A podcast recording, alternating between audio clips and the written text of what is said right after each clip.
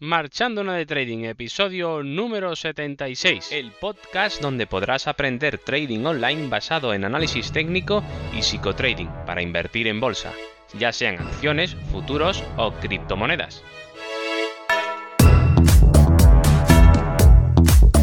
Hola, muy buenas, comenzamos el episodio número 76 de este podcast y hoy continuamos para comenzar el ciclo que iré intercalando entre episodios para aprender en audio más sobre trading. Pero antes de empezar, como siempre, ya sabes dónde encontrarme en cursotradingonline.com, la web donde puedes encontrar los cursos de trading online, psicotrading y análisis técnico para crear tu propio sistema de trading a través de tutoriales guiados a tiempo real y todo lo que necesitas para perder el miedo a hacer trading desde casa. Y ahora sí que sí, empiezo.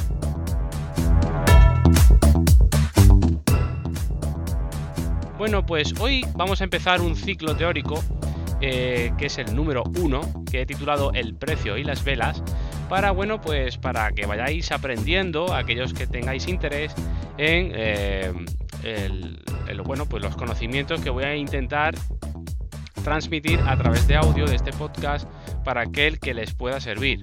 Eh, para muchas personas pues será una información que será baladín o no tendrá ningún, ningún interés porque ya lo saben y para otras pues les servirá de bastante ayuda y para otras también otro tanto, pues le servirá como refuerzo o mm, le hará reflexionar sobre lo que ya piensa.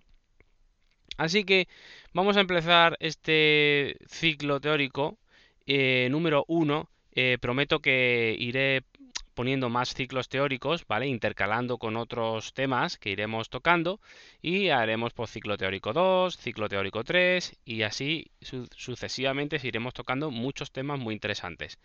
En este caso quiero empezar por lo más básico que es el precio y las velas, ¿vale? ¿Y qué puedo decir del precio y las velas? Bueno, lo primero que tenemos que tener en cuenta es que el precio y las velas, al fin y al cabo, o las velas o, cualquier otro tipo de, de, representación gráfica que se escoja. Yo he tomado las velas porque, bueno, es la, la, la más universal, la que más utiliza la gente. Y para mí creo que es la más efectiva a la hora de tomar información eh, de lo que nos dice el mercado. Pero Evidentemente, esto es algo muy personal. Cada uno tendrá su propio criterio y su propia forma de pensar. He elegido eh, las velas, bueno, y el precio, como digo, porque es lo más básico. De hecho, un gráfico no es más y no es menos que una sucesión de precios en un determinado momento. Es decir, un gráfico simplemente es la construcción de un mapa mm, de por donde eh, por donde ha ido transitando el precio con el transcurso del tiempo, nada más, no tiene más historia, ¿vale? Y es muy importante que tengamos esto muy claro, que no es otra cosa sino que lo más básico y que es el precio, el precio de un producto o un servicio, ¿vale? Aunque evidentemente no lo podemos equiparar al precio de, de una barra de pan, o una lata de atún o de una, un bote de tomate, pero al fin y a la postre es exactamente lo mismo, ¿vale? ¿Vale? Lo único que la forma de pensar en los mercados financieros suele ser muy distinta, mucho más alocada, incluso irracional, que la que se usa en, en los precios de, bueno, pues de bienes de consumo normal y corriente, eh, como pueden ser pues, los ejemplos que he puesto anteriormente. ¿Vale? Donde los precios fluctúan mucho menos, ¿vale? Sin embargo, eh, en, bolsa o en futuros o en lo que es el mercado financiero, pues esto se desboca porque eh, entra en juego la especulación a nivel muy agresivo. O sea, el interés eh, no es mantener unos beneficios más o menos constantes y asumibles y controlables, sino, bueno, hay una guerra abierta entre compradores y vendedores eh, donde se especula y donde realmente no hay ningún interés, digamos, en, en mantener un precio eh, preestablecido, a no ser que haya terceras, terceros, eh, que estén manipulando el mercado y les interese mantener los, los precios en unos márgenes asumibles por ellos, ¿vale? Pero esto es otro, es harina de otro costal, pero bueno, más o menos para que nos hagamos una idea, eh, entendamos el mercado financiero o en los gráficos de los precios de, de la bolsa como algo eh, mucho más agresivo, mucho más irracional y donde es una guerra total entre compradores y vendedores. Por tanto, se puede hacer, pues, o puede haber mucha, eh, mucha volatilidad. Por otro lado, tenemos que tener en cuenta que el precio lo determina todo en, en lo que nosotros hacemos en trading, ¿vale? Determina los soportes, que ya lo vimos en, en episodios anteriores. Determina dónde están las resistencias, dónde se sitúan los canales, dónde se forman los triángulos o banderas, incluso otras figuras chartistas, ¿vale? De todos modos, todo esto que estoy enumerando no deja de ser una ilusión óptica, ¿vale? Es un consenso eh, inconsciente de los propios participantes, ¿vale? Que se va formando esas figuras chartistas, ¿vale? Ya puede ser, o esas resistencias, que a veces pueden ser eh, justificadas con la realidad. Pero en la gran mayoría de las veces es simplemente una ilusión.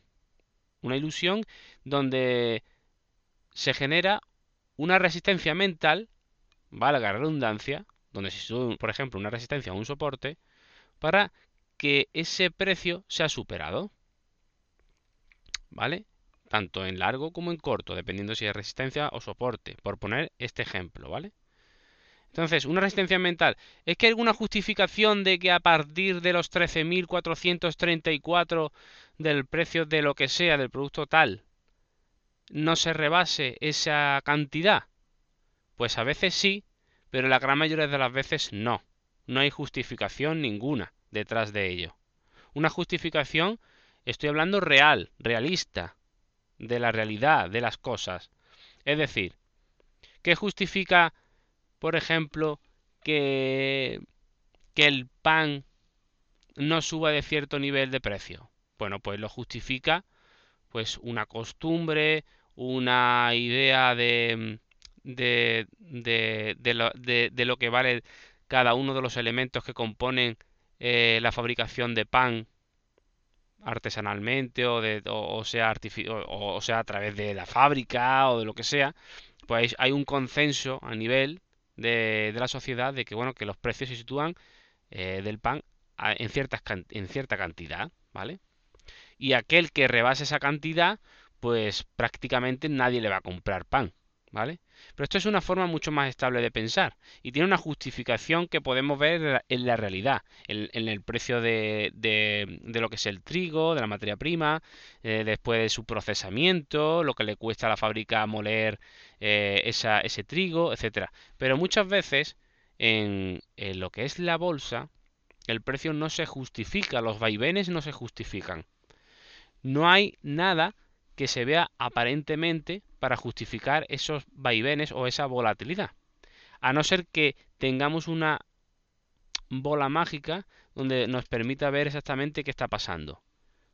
A veces, en una proporción yo diría de porcentaje, no me atreveré a decir qué porcentaje porque me lo estoy imaginando, pero en el menor de las ocasiones esto se corresponde con un comportamiento natural de todos los participantes en establecer un precio. Eso sería un mercado ideal, un mercado sano, un mercado donde no está manipulado. Pero como ya os, he dicho muchísimas veces, el mercado está manipulado. Y hay grandes participantes, los llamados ballenas o tiburones o elefantes, que intentan manipular el mercado de forma que nosotros, los pequeñitos, al final al final de, todo acabemos en sus fauces y nuestro dinero pase de nuestro bolsillo al de ellos. Básicamente ese es el negocio. ¿De acuerdo? Entonces, teniendo esto en cuenta, ¿vale? Teniendo esto en cuenta, podemos pensar, podemos pensar que claro, eh, hacer un análisis del mercado es muy arriesgado, porque lo que aparentemente parece ser eh, que podemos hacer a través de la matemática, de las figuras o de los dibujitos, como yo enseño en el curso, de lo que podemos seguir analizando, eh, no tiene sentido. No tiene sentido porque mm, al fin y al cabo van a manipularlo y todo eso van a hacer lo que les da la gana, lo que les dé la gana, si es que son más de uno, pues, pues evidentemente puede en un primer momento parecer eh, irracional hacer un análisis de algo que está fuera de, de análisis em, racional, porque puede venir alguien si alguien con mucho poder, que puede ser un tiburón con mucha cantidad de dinero, y hacer que el mercado pues no se comporte de forma natural, sino que se comporte de forma artificial. Pero la idea es que nosotros aprendamos a ver esa artificialidad también dentro de los movimientos, porque el movimiento, tal y como lo vemos en nuestro análisis, tiene que hacer unas cosas, tiene que hacer unos movimientos, tiene que hacer unos unas ondas, tiene que hacer unos, tiene que tener unos requisitos para que nos, eh, nos dé la información o nos dé la señal de que se está comportando de forma natural. Y si está, si se está comportando de forma natural, podemos tener pensamientos de, de proyección a futuro de que se siga comportando de forma natural. Y tomar acción al respecto, eh, entrando o saliendo al mercado, conforme a esa información. Pero con nuestro análisis tenemos que ir un poco más allá. Tenemos que tener en cuenta de que sabiendo que el mercado se puede comportar de forma artificial, también lo podamos ver con nuestro análisis y entonces no actuar de forma natural, entre comillas, sino de una forma distinta. Por eso no siempre haremos lo mismo dependiendo de cómo vayamos viendo lo que hace el mercado. Esa es la gracia de hacer el análisis técnico de lo que estamos viendo. ¿Vale? ¿Y eso con qué lo hacemos? Con el precio y las velas. De hecho, las velas es la mejor forma de ver el mercado. En sus inicios seguramente, seguramente dio una ventaja a los primeros usuarios. Pero ahora, con el tiempo, eh, su validez no es tanto la información oculta que nos pueda dar, porque ya no está, ya no está oculta, porque ya todo el mundo utiliza velas, sino que por el contrario es lo que está a la vista de todos, evidentemente, porque todos utilizamos las velas prácticamente. Entonces, el enfoque analítico debe tomarse, debe tomarse perdón, tomando en cuenta esta consideración. ¿Qué consideración? Pues que todo el mundo está viendo lo mismo, todo el mundo está viendo las velas que tú estás viendo y está haciendo un análisis similar al que tú estás haciendo. ¿Vale? Esto, aunque parezca una tontería, hay que tenerlo presente. Por ejemplo, a ver, para que se entienda un poco más. Imaginemos que todo el mundo ve una vela roja muy, muy corta. Entonces la gente, ¿qué es lo que está viendo? Eso lo está viendo tú y por ver la vela roja no tienes ventaja sobre tu contrario, porque tu contrario también la está viendo. Ahora, si, si solo estuviéramos viendo, por ejemplo, eh, nosotros esa vela roja y nadie tuviera acceso a, lo que son los gráficos de vela, sino simplemente nosotros, y después viéramos, por ejemplo, que la vela eh, acaba siendo una vela con un cuerpo muy pequeño y con una sombra muy larga hacia arriba, pues podemos interpretar nosotros que esa vela nos está dando la información de que haya habido una guerra entre los vendedores y los compradores que finalmente han ganado los compradores. Por tanto, nos podría dar una ventaja con respecto a, lo que no, a los que no ven las velas de que el mercado se ha girado, han, querido bajarlo y no han podido, ¿vale? Que es la interpretación clásica de una vela que es, eh, pues, eh, de nuevo eh, desvestida y puesta en, en sombra, con una cola muy larga. Ahora, ¿eso hoy en día tiene alguna ventaja? No, ¿por qué? Porque todo el mundo lo está viendo, ¿vale? Pero por otro lado tenemos que cambiar el enfoque, porque como todo el mundo está viendo eso, ese es el mensaje que todo el mundo está interpretando. El que el mercado ha querido bajar y después se ha puesto largo. Entonces tenemos que pensar, cuidado, ¿puede ser esto un movimiento natural del mercado o es un movimiento tramposo de aquellos que dominan el mercado, manipulan el mercado y en esta vela han entrado en juego? ¿Para qué? Para hacer pensar a la gran mayoría de que el precio efectivamente ha querido bajar, pero finalmente los compradores han ganado. Cuando son ellos mismos los que han hecho que esa vela se produjera y son ellos mismos los que han querido que luego se han comprado ellos mismos la, la, la propia todas las la propia vela que ha caído la, han vuelto a desvestir para dejarla con una sombra muy larga dando a entender al mercado a la gran mayoría de que el mercado se está girando porque los compradores han ganado. No, aquí ha habido una, una, eh, una forma de actuar engañosa. Y ese es el mensaje que nos han querido dejar. Está esta ambivalencia, o está esta, estas dos formas de verlo, ¿vale? ¿De qué dependerá de que lo veamos de una manera u de otra? Pues teniendo en cuenta que la gran mayoría de las veces está manipulado, habrá más probabilidad de que sea la segunda de las opciones. Sin embargo, no es garantía de nada. Puede ser o no puede ser, porque si no, si lo supiéramos tendríamos una bola mágica. ¿Vale? Pero eso se ve con el análisis en conjunto, donde nos irá dando unos patrones o unas ideas que tenemos que ir añadiendo a nuestra cesta de probabilidades para que al final tomemos la decisión más plausible dentro de esas probabilidades que hemos ido acumulando. ¿vale? Que no es garantía de nada, porque estamos hablando de probabilidad, no de certeza, ¿vale? Entonces, la clave del análisis del precio y las velas es la siguiente. La clave es distinguir entre lo que nos quieren decir las velas de lo que queremos que nos digan y saber de ellas, que es cosa distinta.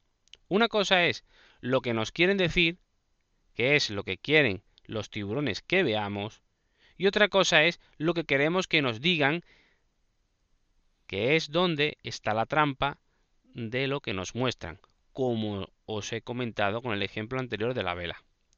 ¿Vale?